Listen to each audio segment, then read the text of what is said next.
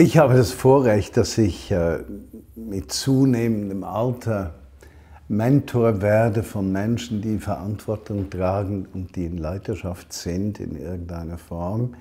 Das kann in der Geschäftswelt sein, in der Politik äh, oder auch in der christlichen Gemeinschaft.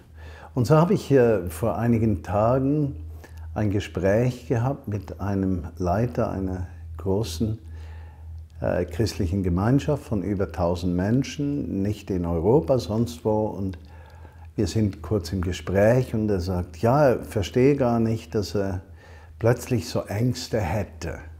Und es sei ja grundlos, dass er Ängste habe, denn der Gemeinde geht es gut, sie wachse, den Finanzen geht es gut und eigentlich geht alles gut.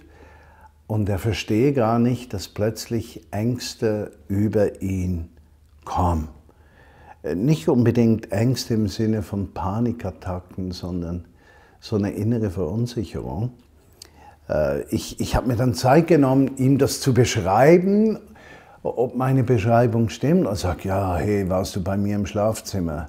Hast du mich gehört? Nö, aber ich kenne diese Empfindungen von, äh, von Unwohlsein, sagen wir mal, gewissermaßen gewissen angstlichen Anflügen, die im Leben eines Leiters, einer Person geschehen können, die Verantwortung trägt.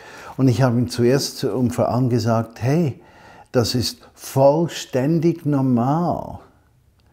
Äh, du bist nicht abnormal. Du musst nicht zuerst versuchen herauszufinden, was habe ich falsch gemacht und was ist verkehrt, sondern vielmehr wie gehe ich mit dieser Angst um, die, die über mich kommt.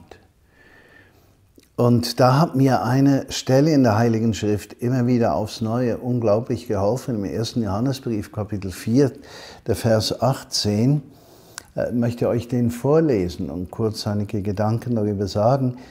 Da ist keine Angst in der Liebe, aber vollkommene Liebe treibt jede Angst aus. Denn Angst hat immer mit Strafe zu tun. Der, der sich fürchtet, ist noch nicht vollkommen geworden in der Liebe.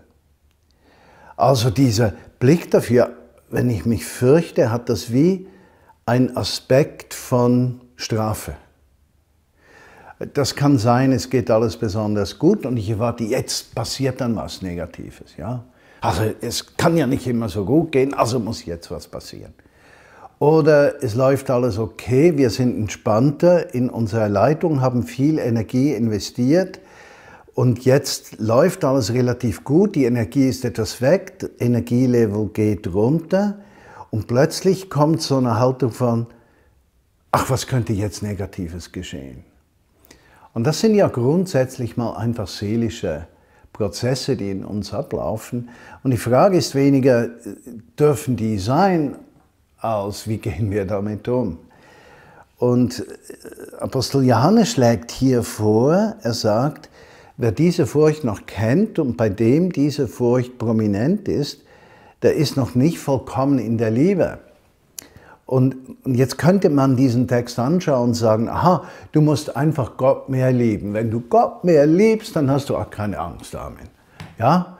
Ich habe diese Stelle aber nie so verstanden. Ich habe mehr verstanden, wenn ich diese Anflüge habe, aus welchem Grund auch immer, ob berechtigt oder unberechtigt, der Weg aus den Gefühlen dieser Furcht ist, dass ich sehe, dass Gottes Liebe mir gilt. Um mich dann quasi hinzulegen, zu sagen, du hast dein Leben für mich gegeben. Auch wenn ich der einzige Mensch gewesen wäre wärst du, Jesus, für mich gestorben. Deine Gegenwart liegt auf mir. Deine guten Absichten umgeben mich.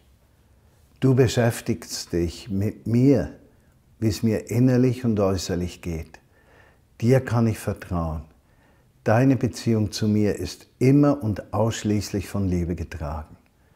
Und wenn du in diesen, diese Haltung reinkommst, dann verliert jede Angst die Kraft, weil du weißt, du bist geborgen beim Vater im Himmel. Und das wünsche ich dir für dieses Wochenende und für eine kraftvolle Woche.